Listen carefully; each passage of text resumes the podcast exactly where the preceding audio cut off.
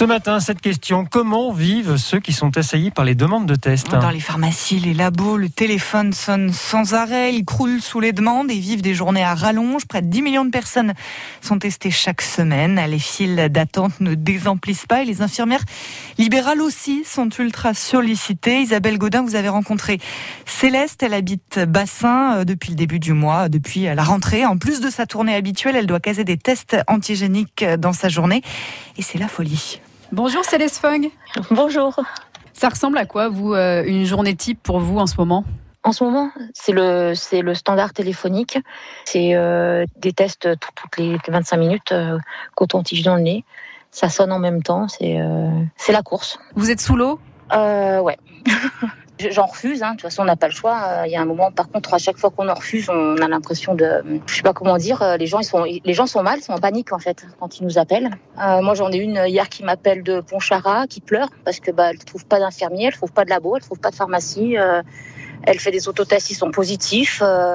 Pour le boulot, ça fait pas foi, donc euh, elle sait plus quoi faire. Donc je suis, je suis allée la voir hein, quand même et je lui ai fait son test. J'avais fini mon tour, j'étais censée rentrer à la maison quand même. Ça commence à, à faire beaucoup euh, et depuis la rentrée scolaire, on, on imagine que c'est le chaos Là, ce matin, j'ai fait quasiment que des enfants. Parce qu'en fait, euh, les parents sont partis à l'école. À l'école, on leur a dit, il euh, y a un cas contact. Tous les enfants qui étaient en contact euh, la semaine dernière ne peuvent pas entrer. Du coup, ce matin, on m'a appelé un peu dans l'urgence. J'étais censée en faire trois. J'en ai fait onze en me disant, bah, est-ce qu'on peut faire un test à mon fils, à ma fille Parce qu'en fait, ben là, il peut pas aller à l'école. Comment est-ce que vous vous sentez en ce moment Alors, euh, je dirais impuissante. Parce que, parce que les gens sont quand même en panique. Ils ont peur de pas pouvoir aller bosser parce qu'ils n'ont pas les papiers. Ils ont peur du Covid. Ils sont, ils sont tous angoissés.